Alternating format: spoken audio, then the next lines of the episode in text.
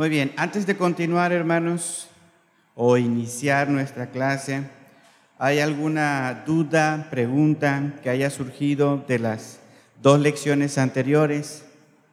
Sé que eh, para algunos, como les comentaba, es, son temas nuevos y a veces como que no hay mucho todavía como por dónde escudriñarle a estas enseñanzas.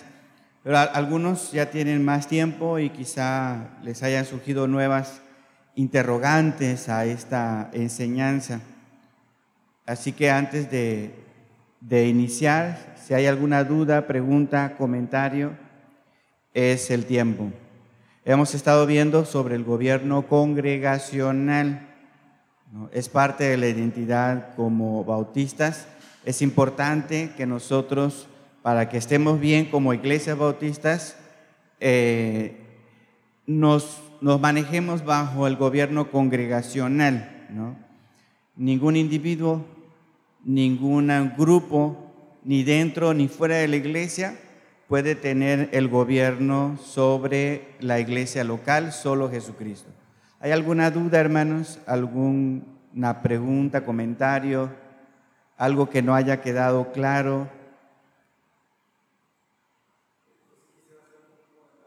A ver, adelante. Hermano, hermano este, Daniel, si nos ayudas. Allá, en el, donde está el receptor, creo que no lo prendí. Hay que prender el receptor abajo, que tiene una antenita.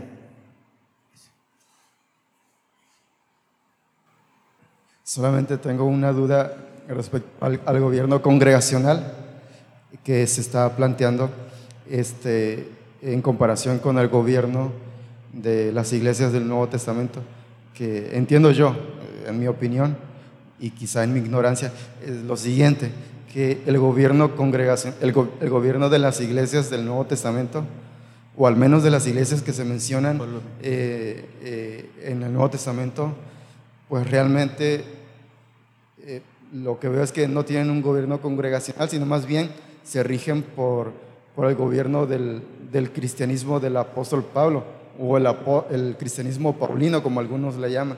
Porque, por ejemplo, cuando surge algún problema en alguna iglesia, ejemplo, la iglesia de Corinto, que era muy problemática, entonces es necesario que el apóstol Pablo como autoridad, este, no sé, envíe cartas, consejos, recomendaciones, exhortaciones, etcétera, etcétera. Es decir, que de alguna manera, aunque él no está físicamente presente, él, su manera de pensar, su teología, su doctrina, es la que predomina en esa iglesia de Corinto.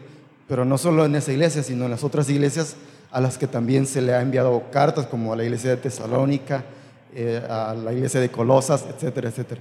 Entonces, lo que yo estoy viendo allí es que realmente el gobierno pues está en función del cristianismo paulino, porque digamos que abarca todas las iglesias del Nuevo Testamento su doctrina, no sé, su, manera de pensar, etc. Entonces, este, no, no, sé si me expliqué lo que quise decir. Sí, sí, sí. Bueno, es la, es la, es la, es la duda o contradicción que yo veo, que allí se plantea un gobierno no congregacional, sino más bien un gobierno dirigido por el cristianismo paulino, del apóstol Pablo. Sí. A diferencia del gobierno congregacional que, que plantea aquí. Sí, es, esta objeción, hermanos, es, es eh, común encontrarla. Decir que eh, el apóstol Pablo, las cartas que mandó, la, la importancia que tenía él en, en, en, la dirección, en el consejo, en la guía de algunas de estas iglesias, es bastante notorio.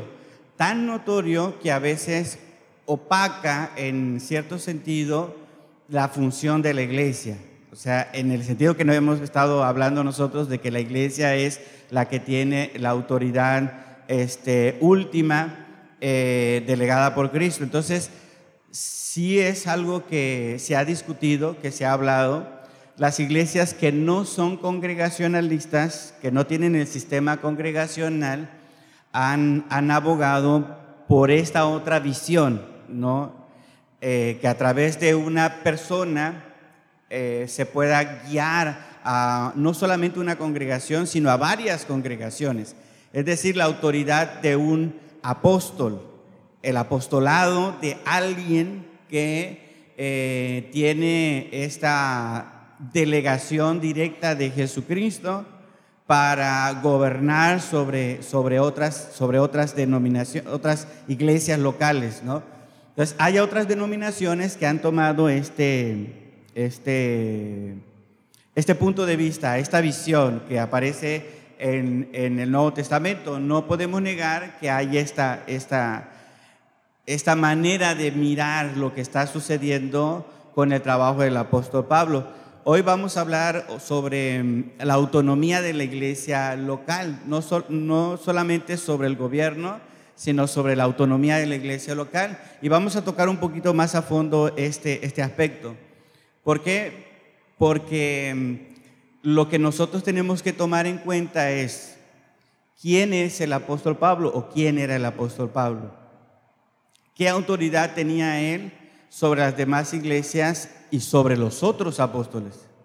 Si ustedes se dan cuenta, en el libro de los Hechos, él no toma una decisión con respecto a los, a los hermanos que han ido a tratar de, que los gentiles se circunciden. ¿Se acuerdan que ya vimos ese pasaje de, de Hechos, Hechos 15, donde hubo el concilio? Entonces el apóstol Pablo y Bernabé no, no toman la decisión ellos sino que van a dónde? Van a Jerusalén con, digamos, con los apóstoles, con los que estos cristianos judíos que querían que se circuncidaran los gentiles eran sus, sus pastores, por así decirlo. Es como, no sé si, si, si es claro, es como si la hermana Dorcas fuera a semilla de mostaza y le dijera a los de semilla de mostaza, para que ustedes realmente sean cristianos, ustedes tienen que eh, hacer venta los domingos, porque hacer venta los domingos es lo que se debe hacer para, para ser un buen cristiano. Estoy poniendo un ejemplo. Ella no es de aquella congregación, mas sin embargo tiene conocimiento, compañerismo, vaya y les dice, ustedes no pueden, lo que están haciendo no está bien.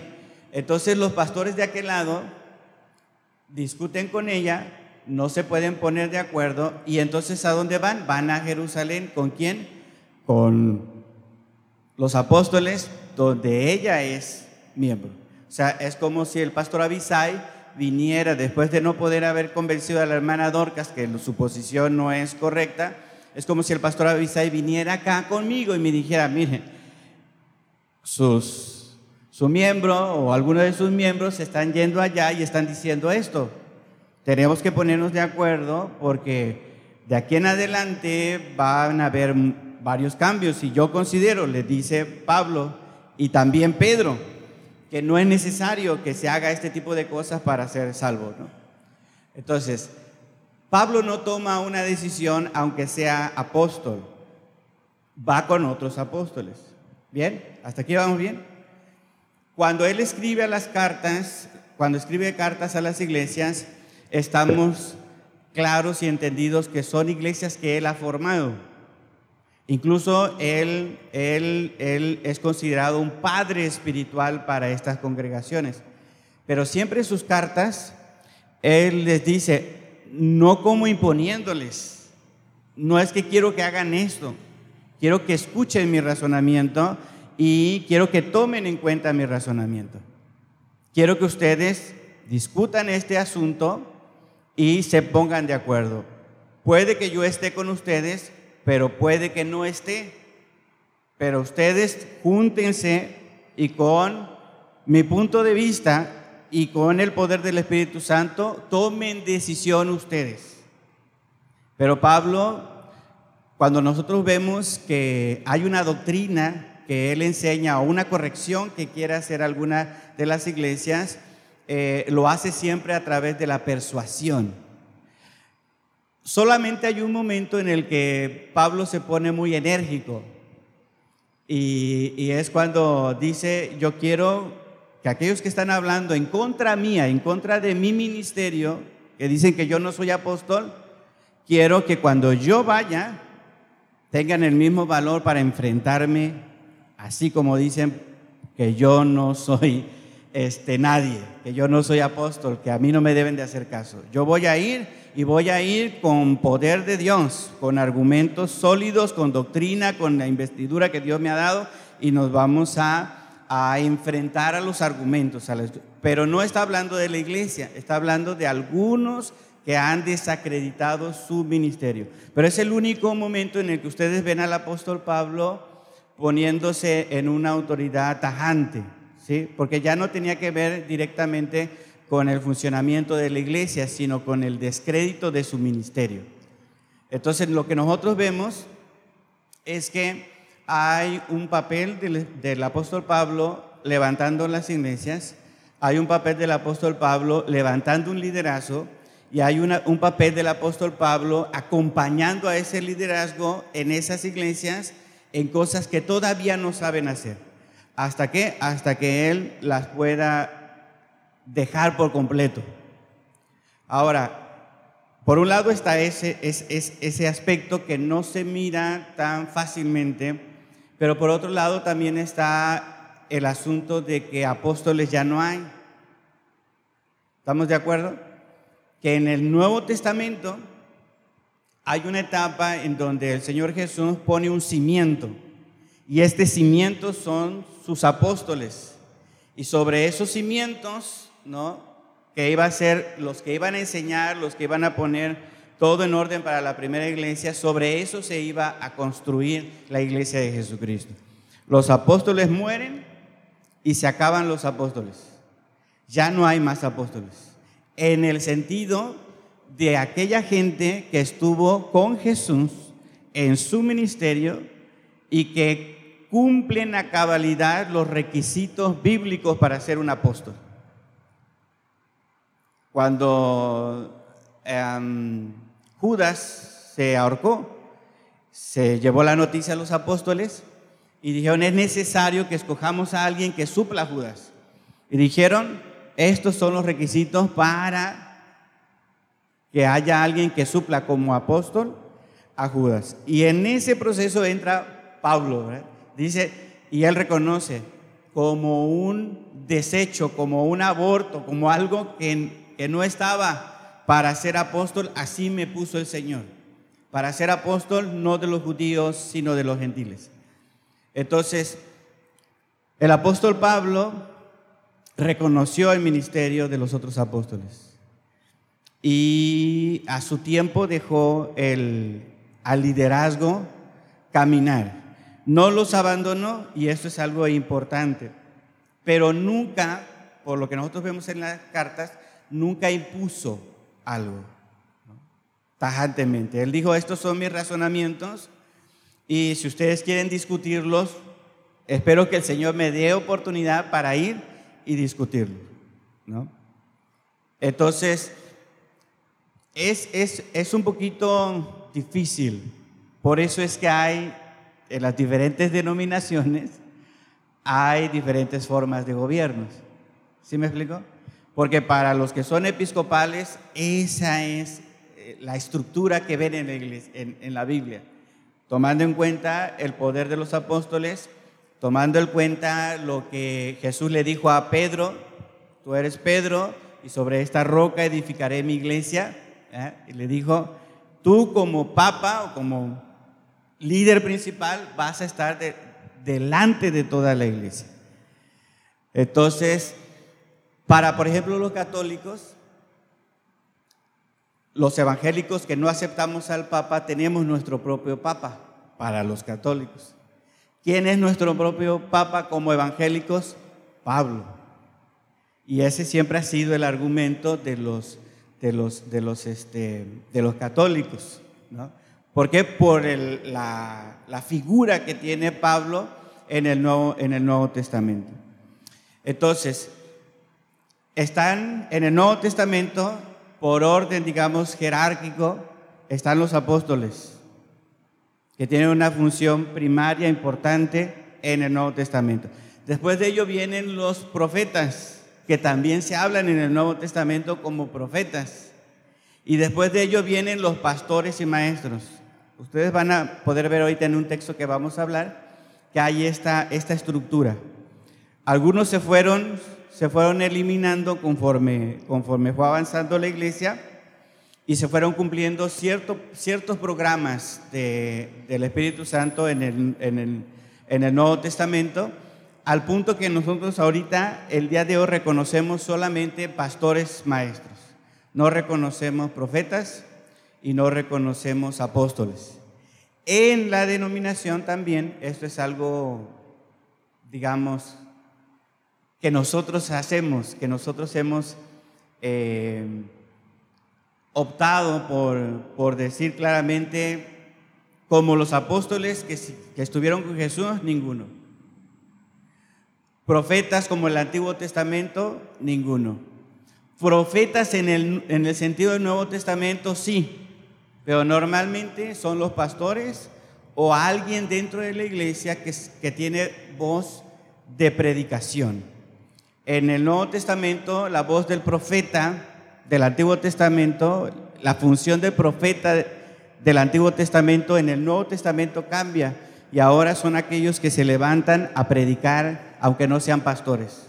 Hay hermanos que no son pastores, pero se levantan a predicar en nombre de Dios y a eso se les puede reconocer con cierto don o cierta actividad profética. Pero este, son visiones diferentes, son visiones diferentes. Hay otras denominaciones que sí efectivamente tienen este, esta manera de mirar. La función del apóstol Pablo, su intervención en otras, en otras congregaciones, su autoridad para, para poner en diferentes iglesias a, algunos de sus discípulos, porque está ahí, ¿no? Lo podemos ver. Incluso, incluso la recomendación que Pablo le dice a Timoteo, ninguno tenga en poco tu juventud, ¿no? porque como que no lo querían aceptar muy bien a, a Timoteo. ¿no?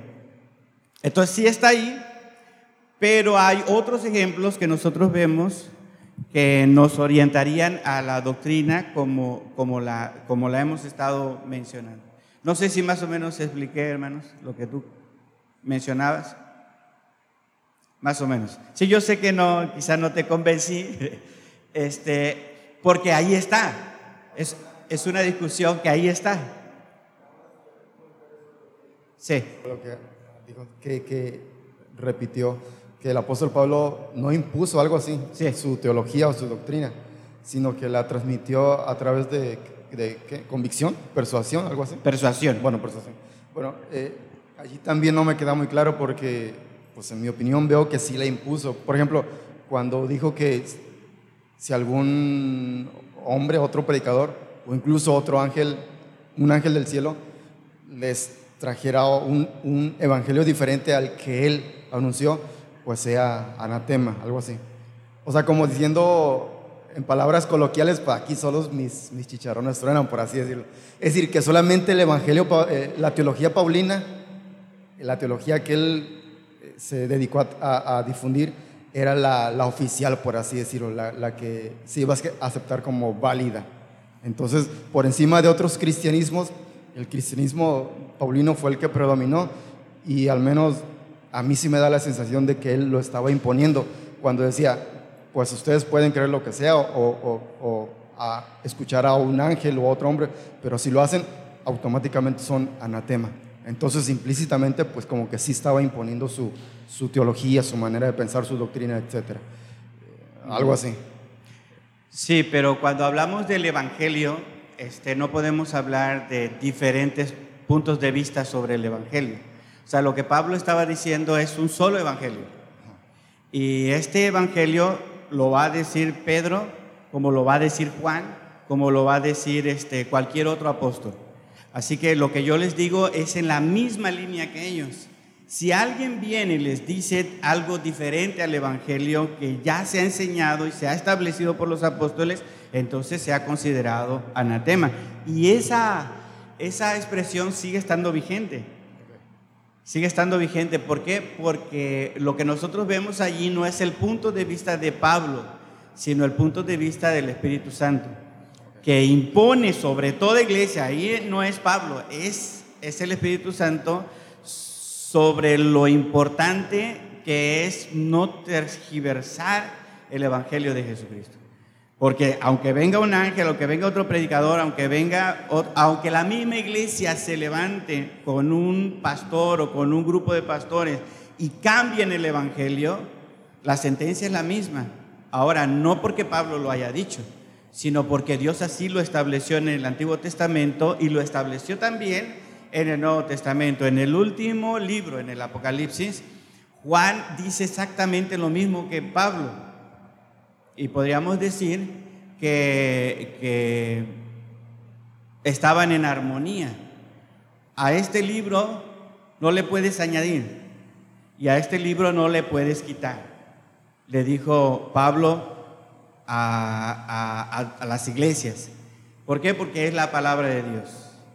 El que le quite o el que le añade va a tener un precio que pagar. Y esto es lo mismo que, Pablo está diciendo, pero concentrado en el aspecto del Evangelio. O sea, así que cuando hablamos de la doctrina, de la sana doctrina, de los fundamentos de la doctrina, estamos viendo una, una armonía entre los discípulos. ¿Cómo se aplican estas doctrinas? Habría que ver estas diferencias circunstanciales que sí se dan, que sí se dan. Ah, y lo que prevalece, pues es lo que en la Biblia, lo que vemos que Dios Dios quería que se quedara establecido. Cuando, cuando ya los últimos estaban siendo asesinados y estaba el apóstol Juan, él recibe la revelación de Jesucristo y le dice, de aquí en adelante no más. Lo que Dios quería que se supiera ya está aquí. No más. Y se cierra el, texto bíblico con Apocalipsis. ¿Por qué hace eso Dios? Porque ya no más revelación, porque ya no iban a estar los apóstoles. Porque ya los apóstoles estaban siendo exterminados y el último que quedaba como para tener cierta autoridad para refutar a cualquier otro en cualquier iglesia con respecto a una mala doctrina ya no iba a estar. Juan una vez que muriera, año 90, año 100, ya no iba a ver, a ver qué dice el apóstol que estuvo con Jesús sobre esta doctrina. Ya no hay a quien buscar después de la muerte. Entonces por eso había que cerrar lo que dice eh, la escritura y por eso es que nosotros ya no consideramos apóstoles que puedan tener autoridad por encima de la Biblia y que puedan tener eh, resoluciones que afecten a otras congregaciones o a otros en la iglesia, pero que no estén basados en la Biblia. Entonces, sé que hay eh, a la fecha discusión sobre esto. La iglesia católica tiene su punto de vista con respecto a los presbiterianos que que gobiernan a través de, varios ancianos, tanto pastores como laicos, tienen también su punto de vista. y el sistema congregacional que nosotros hemos compartido se basa en esos textos y en mirar esta forma en que las iglesias se relacionaban entre sí. Se relacionaban entre sí. Entonces, sí se respeta a Pablo, sí se respeta a Pedro, sí se respeta a Santiago, pero no se ignora a la iglesia. ¿No? Y le pareció bien a los que estaban reunidos la resolución y mandaron a fulano y a perengano. Vamos a ver unos textos, vamos a ir directo a, los textos bíblicos. Nada más déjenme mencionar el tema, porque es sobre esto que vamos a hablar. El tema es eh, la autonomía de la iglesia local. Las clases anteriores fueron sobre el gobierno congregacional. Y junto con el gobierno congregacional, hermanos, está, está esta otra enseñanza que es la autonomía de la iglesia local. En Apocalipsis capítulo 1, versículo 11, dice el texto, yo soy el alfa y la omega, el primero y el último. Escribe en un libro lo que ves, le está diciendo Jesús a Juan, y envíalo a las siete iglesias que, a las siete iglesias que están en Asia. Apocalipsis 1.11.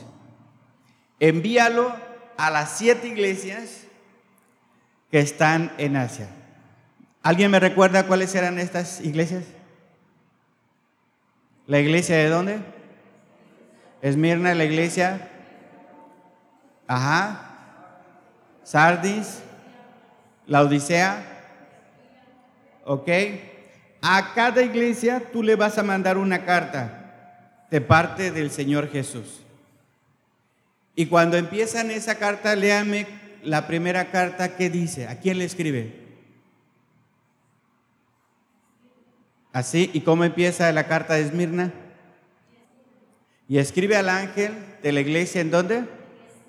Muy bien, el consenso para entender al ángel de Esmirna es, escribe al enviado, al enviado que se ha puesto en esa iglesia para tener ah, la guía para esa congregación. Entonces, el ángel o el pastor de la iglesia de Esmirna recibe su carta, ¿no? Luego está, ¿qué otra iglesia?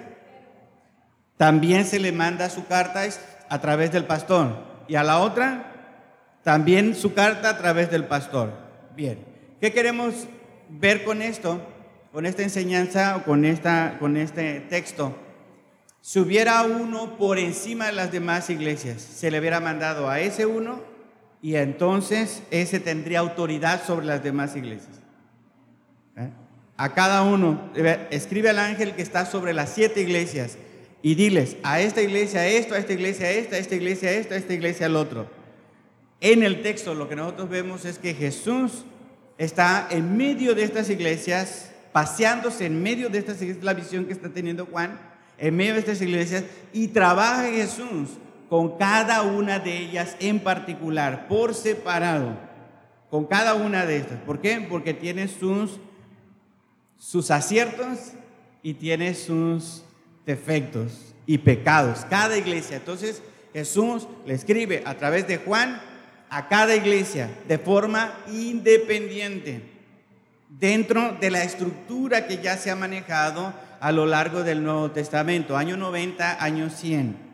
Ya llegamos entonces a la estructura de tener un pastor, un ángel, un enviado en una iglesia que es responsable doctrinalmente, ¿no? pastoralmente sobre la iglesia, no jerárquicamente, sino en una función de liderazgo servicial.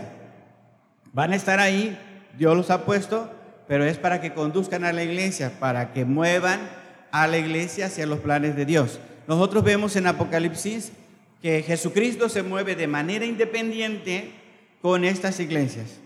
¿Qué significa entonces, hermanos, ser una iglesia independiente? ¿Qué significa ser una iglesia autónoma? Ese es el tema.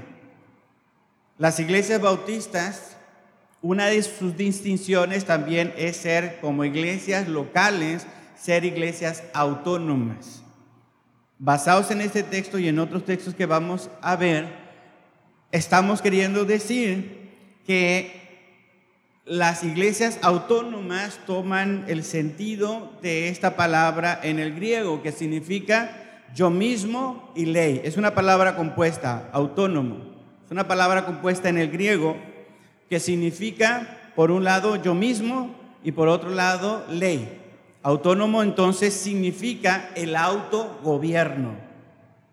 Ser una iglesia autónoma significa que se autogobierna una iglesia independiente es que se autogobierna, ¿no? Y eso es lo que vemos en Apocalipsis 1, 11, escribiéndole a las iglesias, a cada una. No al 100% se autogobierna, ya lo dijimos, ¿verdad? No es al 100% que cada iglesia tiene el control absoluto sobre sí, sino que a través del Espíritu Santo esa iglesia busca la voluntad de Jesucristo que es su cabeza, su autoridad, su origen. ¿Hasta aquí vamos bien, hermanos? Vamos a decirlo de esta forma. Yo tengo mi familia, ¿no? Tengo mi familia. Tengo a mi esposa, tengo a mis hijos. Yo le digo a mi esposa, a las 2 de la tarde, quiero la comida. Para que yo pueda hacer todas mis actividades, a las 2 de la tarde, quiero que esté lista la comida y todos nos vamos a sentar a comer. Te voy a dar el dinero para que tú vayas, compres y a las 2 de la tarde en esta casa vamos a comer. No, pero es que yo llego a las dos y media, dice Esteban. Y Emilia, no, pues yo llego hasta las tres. Bueno, entonces es inoperante. Si yo quiero que comamos juntos, que se sirva la comida a las dos, ¿no? ¿Qué hago entonces? Nueva orden. La comida se sirve a las tres y media para que podamos comer todos aquí en mi casa. Bien, viene el hermano Daniel a mi casa y le dice a mi esposa, hermana, usted va a servir la comida a las dos. Pero mi, esposo dijo y yo me puse de acuerdo con mis hijos y dijimos a las tres y media, no, usted va a servir la comida a las dos porque las sanas costumbres dicen que debemos comer a las dos.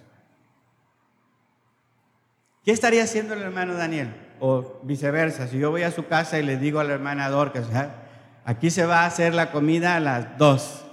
¿Qué estaría yo haciendo, hermanos? Un intruso, ¿verdad? estaría tratando de gobernar un hogar que no es el mío, que no me pertenece, que no se me ha dado autoridad sobre esa familia. ¿no?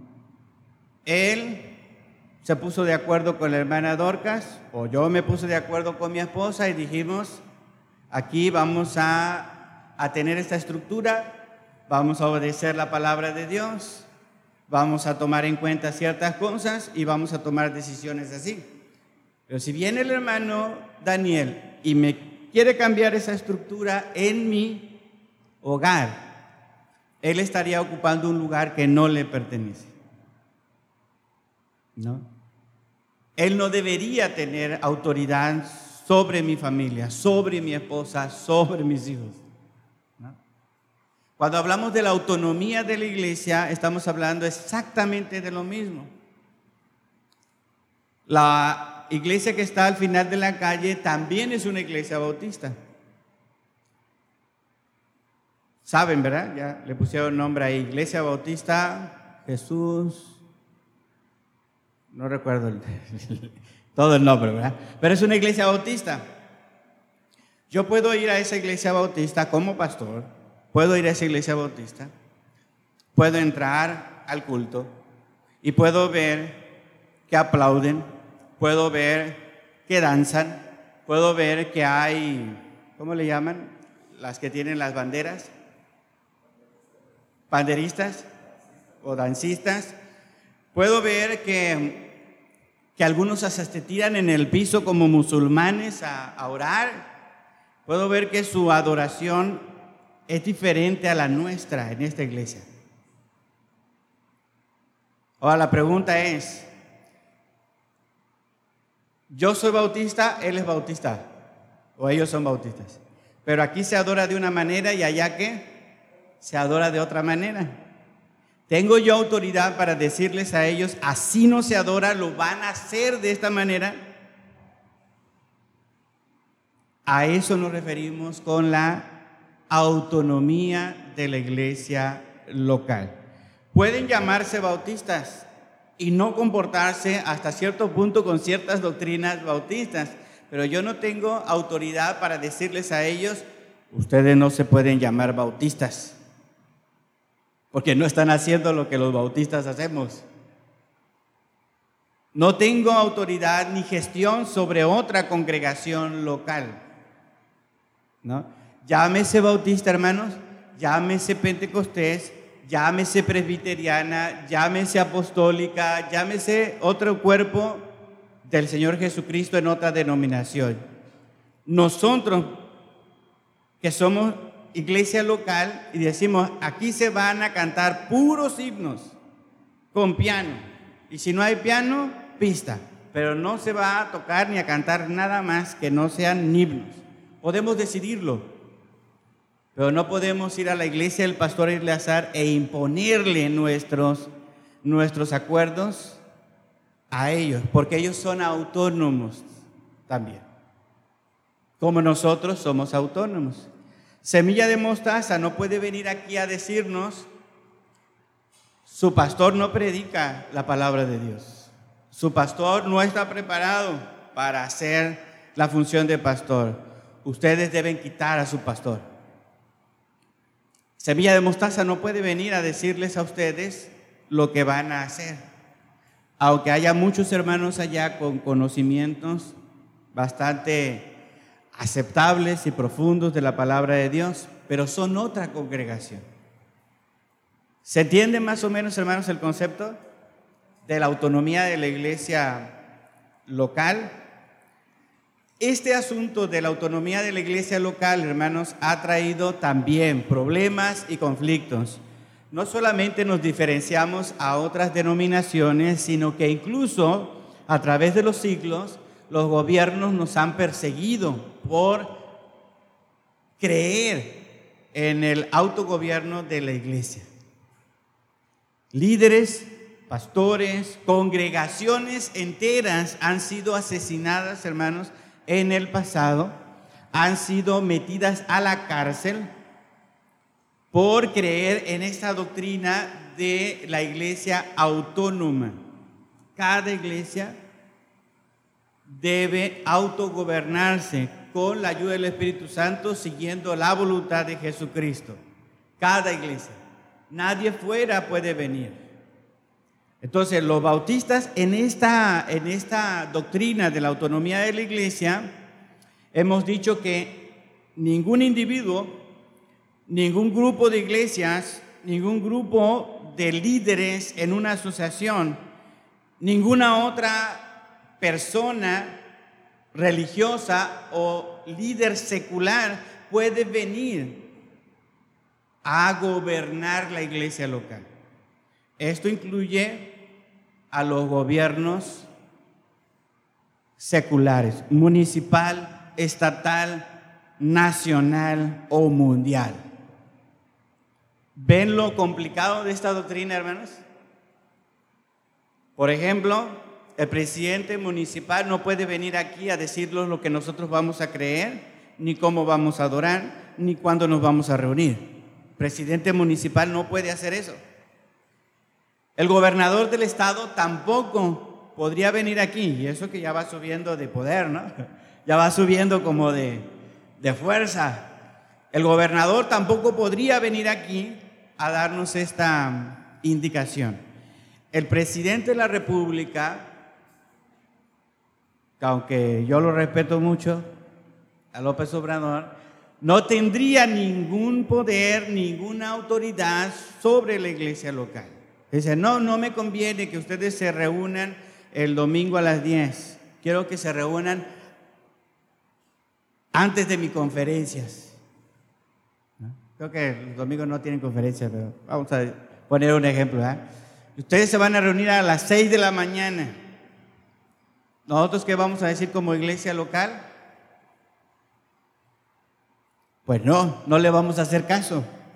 Escúchenme bien, es el presidente de la República. Bien, en el mundo en el que vivimos ahora, no solamente los presidentes gobiernan, hay grupos de poder más allá de los gobiernos.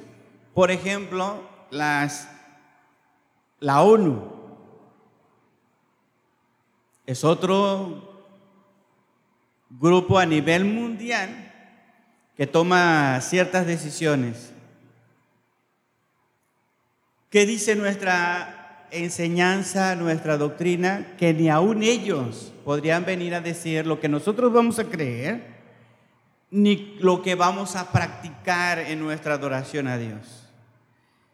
¿Quiénes son los únicos que pueden decidir eso? La iglesia local, por el Espíritu Santo, buscando la voluntad de Dios, la voluntad de Cristo. ¿Se entiende, hermanos? La autonomía de la iglesia local, entonces, es una enseñanza que ha traído persecución a través de la historia a muchos bautistas y a muchos grupos congregacionalistas. Porque no aceptamos un gobierno de nadie más en nuestras doctrinas y en nuestra práctica religiosa. Reconocemos al gobierno, sí. Reconocemos la autoridad que se le ha dado al gobierno, sí. Pero reconocemos también que esa autoridad ha sido dada por Dios y que nosotros vamos a obedecer hasta donde no interfiera con la voluntad de Dios. ¿Está de acuerdo conmigo? Mateo capítulo 22. Mateo capítulo 22. A partir del versículo 16 dice lo siguiente, hermanos. 16 al 21. Y le enviaron los discípulos de ellos con los herodianos diciendo, Maestro, sabemos que eres amante de la verdad y que enseñas con verdad el camino de Dios y que no te cuidas de nadie porque no miras las apariencias de los hombres. Dinos pues, ¿qué te parece? ¿Es lícito dar tributo al César o no? Pero Jesús, conociendo la malicia de ellos, les dijo, ¿por qué me tentáis, hipócritas? Mirad la moneda del tributo. Y ellos, mostradme, dice la moneda del tributo, y ellos le presentaron un denario. Entonces les dijo, ¿de quién es esta imagen y la inscripción? Le dijeron, hermanos, de César. Y les dijo, dad pues a César lo que es de César y a Dios lo que es de Dios. Dad a César lo que es de César y a Dios lo que es de Dios. Hay un gobierno que ha estado establecido por Dios, hermanos, y debemos respetarlo. Hasta donde no se meta en asuntos que tienen que ver con Dios.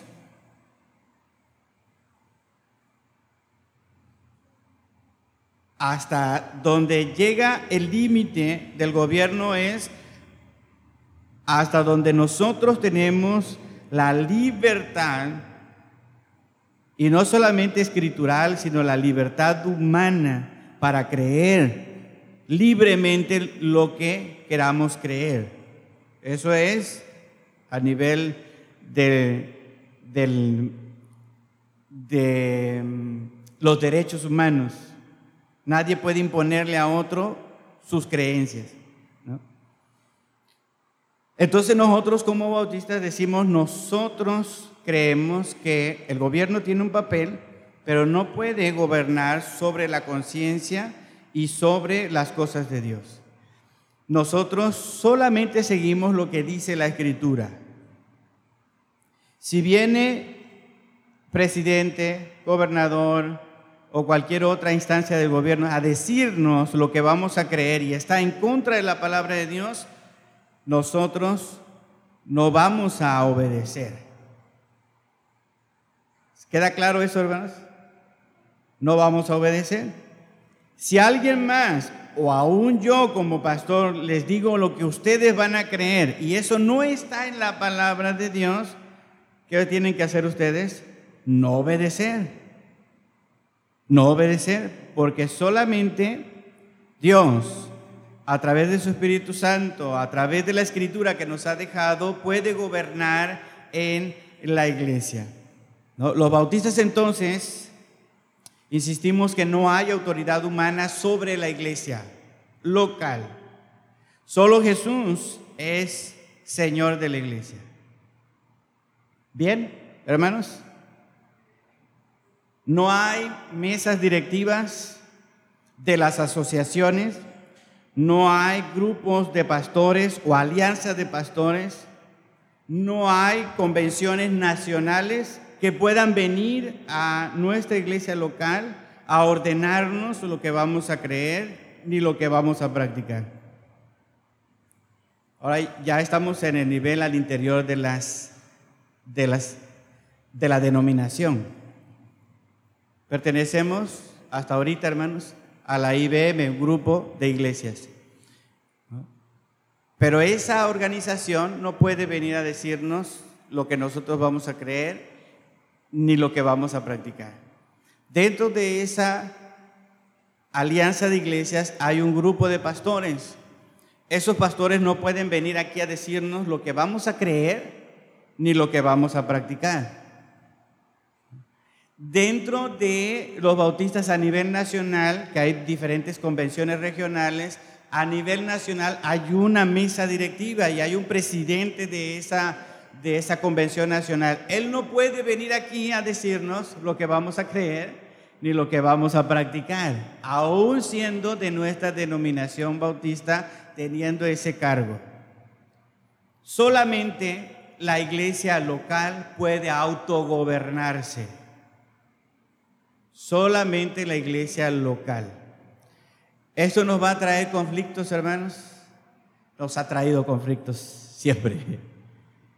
Siempre.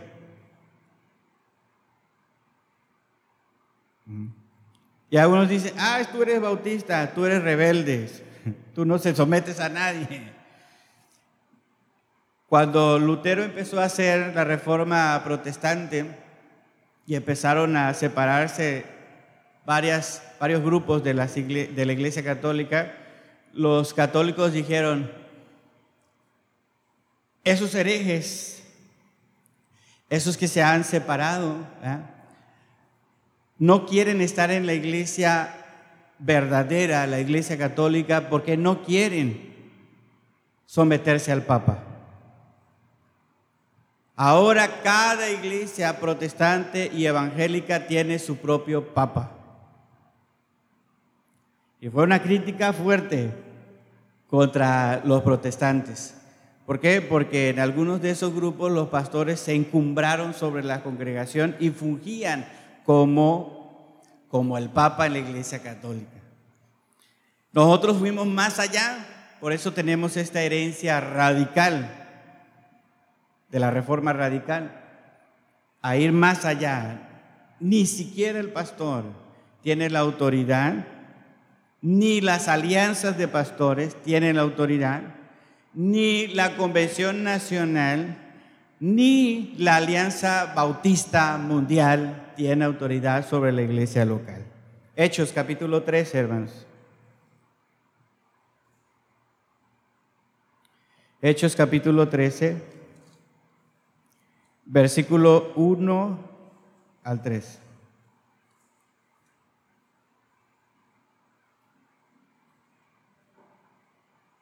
Escuche bien este texto.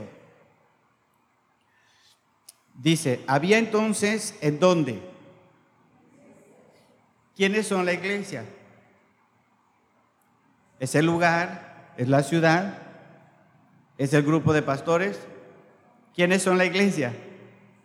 Las personas, ¿no? Las personas, todas las personas que han creído en Jesucristo, en Jesucristo como Señor y Salvador son la iglesia. Había entonces en la iglesia que estaba en qué lugar?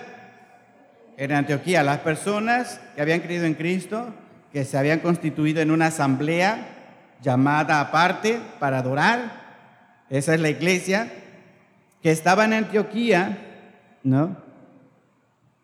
Profetas y quiénes? Profetas y maestros. Entonces está la iglesia con quiénes? Con los profetas y maestros en Antioquía. Recuerden, estamos en el primer siglo, ¿no? Y ya les comentaba que profetas ya para el Nuevo Testamento son aquellos que predican en nombre de Dios y maestros. Después de los, de los apóstoles vienen los profetas y luego los pastores y maestros.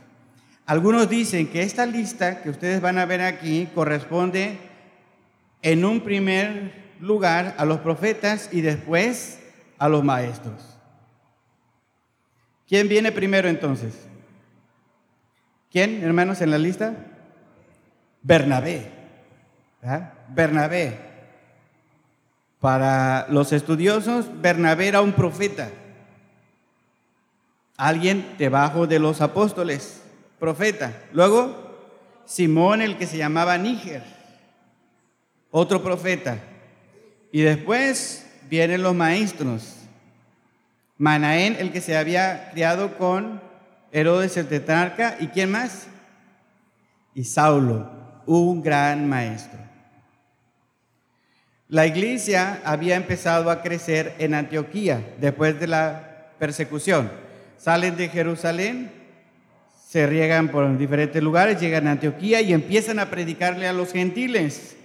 La iglesia en Antioquía empieza a crecer. La Antioquía, hermanos, era la tercera ciudad más importante del imperio romano. Imagínense la importancia de Antioquía. ¿Eh? La tercera ciudad más importante de todo el imperio romano. Y ahí en Antioquía empieza a crecer la iglesia y estaban allí ya trabajando algunos profetas y maestros. Fíjense, ministrando, versículo 2, ministrando estos al Señor, ¿quiénes? Los profetas y maestros. Y ayunando, dijo el Espíritu Santo, apartadme a Bernabé y a Saulo para la obra a que los he llamado. Entonces, habiendo, ¿qué hicieron hermanos? Ayunado y orado, les impusieron qué? las manos y les despidieron. ¿Quién tomó la decisión allí? ¿Quién apartó a quién para qué? ¿Quién envió a quién? ¿Y qué estaban haciendo los que recibieron esta instrucción? Fíjese, están los profetas, están los maestros, este grupo de personas. Estos estaban ministrando. Note bien la palabra ministrando. ¿Qué significa? Que estaban dirigiendo la adoración en un momento importante. Estaban ellos ahí, estaban dirigiendo a la iglesia, porque estaban con la iglesia. Y en este momento de servicio es un momento especial, un momento de ministerio, de servicio, de trabajo. Ellos, los líderes, habían estado, ¿no? Habían estado ayunando y sirviendo a la iglesia, en ese momento donde está toda la iglesia reunida, el Espíritu Santo le habla a estos líderes. Le habla a estos líderes. En medio de la adoración, en medio del el servicio que toda la iglesia estaba realizando a Dios. ¿Quién estaba dando esta adoración? Toda la iglesia. Porque si no estaba la iglesia, ¿quién iban a ministrar? no había. Por muy bueno que fuera Bernabé, Níger, este, Manaén y Saulo, si no hay iglesia, su servicio no es, no tiene beneficio a nadie. Entonces, ministrando esto al Señor y ayunando, dijo el Espíritu Santo, ¿a quiénes? A los líderes. Aquí la orden o el sujeto de, esta, de, de este llamado no es la iglesia, es específicamente los líderes. Dice, apartarme a Bernabé y a Saulo. Bernabé, profeta. Saulo, maestro. Hasta ese entonces Bernabé era uno de los mejores profetas y Saulo, uno de los mejores maestros, preparado. No era cualquier persona Saulo. Así que el Espíritu Santo dice, Quiero a los dos mejores de este grupo. A los dos mejores, a los más capaces, a los más preparados, los quiero. Porque quiero que hagan un trabajo. Entonces todos entendieron que Bernabé y Saulo estaban siendo llamados.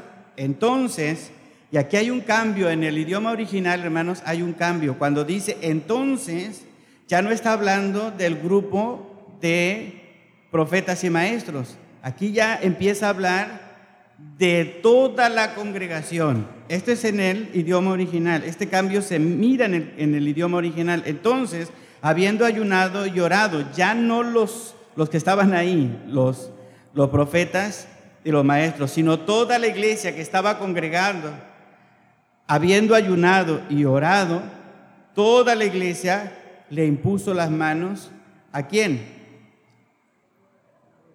A Bernabé y a Pablo. Pero es la iglesia que va a enviar, hermanos, desde el tercer centro más importante del imperio romano, desde allí va a mandar a los mejores de la iglesia gentil a llevar el mensaje a los demás rincones del imperio. Los mejores. Aquí se ha dicho que la iglesia a veces se vuelve muy celosa y se queda con lo mejor para ella y envía a hacer trabajo fuera de la iglesia a, a los que no están muy capacitados. Tienen ganas, pero no están muy capacitados y los envía. Pero el ejemplo que vemos aquí es que los mejores salen de la iglesia. ¿Sí me entiende, hermano? A lo mejor un día tengo que salir. Usted tiene que aceptarlo. Si Dios me manda para otro lugar o manda a otro hermano más capacitado en otras áreas, tenemos que aceptarlo. Y la iglesia tiene que estar de acuerdo. ¿Para qué? Para que pueda orar, pueda ayunar y pueda imponer las manos. Al imponer las manos, hermanos, se le está dando autoridad, se le está dando cobijo, se le está dando apoyo. No es simplemente lo vamos a mandar y a ver cómo le hacen. La iglesia iba a tener que ser responsable de sus misioneros. ¿Qué hacía Pablo, hermanos? Salía, hacía su trabajo misionero y regresaba a Antioquía. Y después volvía a salir y regresaba a Antioquía a dar su informe, a anunciar cómo Dios estaba actuando en otros lugares y estaban levantando congregaciones. Después se separaron Bernabé y, y Pablo, pero Bernabé siguió con otro equipo y Pablo hizo otro equipo. Y los dos siguieron haciendo su trabajo de llevar el Evangelio. La iglesia entonces estaba reunida. La iglesia entonces, a través de sus líderes, recibe la guía de ser la primera iglesia que envía gente a predicar a los gentiles. ¿No es la iglesia de Jerusalén? La iglesia de Jerusalén ya funcionaba y tenía su propio ministerio. Pero la iglesia de Antioquía fue llamada por el Espíritu Santo, fue dirigida por el Espíritu Santo y tomó la decisión de manera independiente a la iglesia de Jerusalén. O usted ve que dijeron Bernabé y Saulo, espérenme tantito, vamos a ir a preguntarles a la iglesia de Jerusalén a ver si ellos nos dan permiso de ir a hacer este trabajo que nos está mandando la iglesia de Antioquía con el Espíritu Santo? No. Entonces, de esa manera empezamos nosotros a ver que hay una independencia de las iglesias que nosotros miramos. Son las iglesias en el Nuevo Testamento, hermanos, son independientes al comisionar ministerios específicos. Son independientes en la forma de disciplinar a los miembros de su iglesia. Ninguna iglesia va a venir a decir a esta iglesia cómo debe y a quién debe disciplinar. Cada iglesia debe tomar su responsabilidad independiente. Mateo, hermanos. Mateo capítulo 18.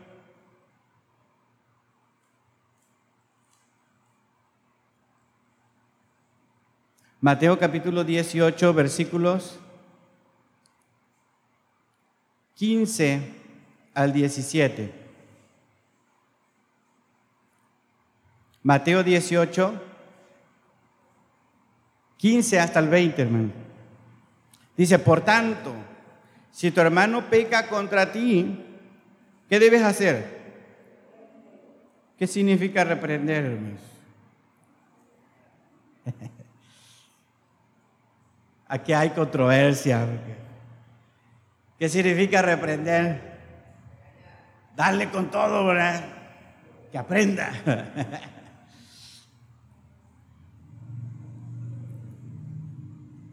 A veces nos metemos en problemas por, por no entender lo que significa reprender bíblicamente. Queremos reprender a otros hermanos, a otros pastores, a los jóvenes. Reprender, hermanos, significa convencer. La palabra que usted ve ahí por reprender significa convencer a otra persona. Y es la misma palabra que usó el apóstol Juan cuando hace referencia a las palabras de Jesucristo en Juan capítulo 16, Juan capítulo 16, versículo 8. Juan 16, 8.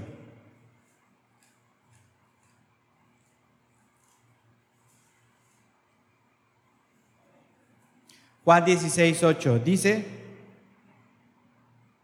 y cuando Él venga, ¿qué hará? Convencerá al mundo de pecado, de juicio, de justicia y de juicio. Nota ahí la traducción de convencerá, es la misma palabra que está acá en Mateo capítulo 18, versículo 15. Pueden pasar los niños, acomodarse en lo que yo termino. Entonces, ¿qué significa, hermanos? Reprender significa convencer al hermano, estando tú y él solo, de que ha hecho algo que te ha lastimado, que te ha ofendido, que, que ha causado un daño en él. Dice, por tanto, si tu hermano peca contra ti, ve tú y él, estando solos, repréndele o convéncele Levítico, hermanos, capítulo 17, no, capítulo 19, versículo 17 va en el mismo sentido. Dice, tú no vas a, a imponerle a tu hermano, tú vas a convencer, vas a razonar con tu hermano. ¿Alguien quiere leerlo, por favor? Levítico 19, 17.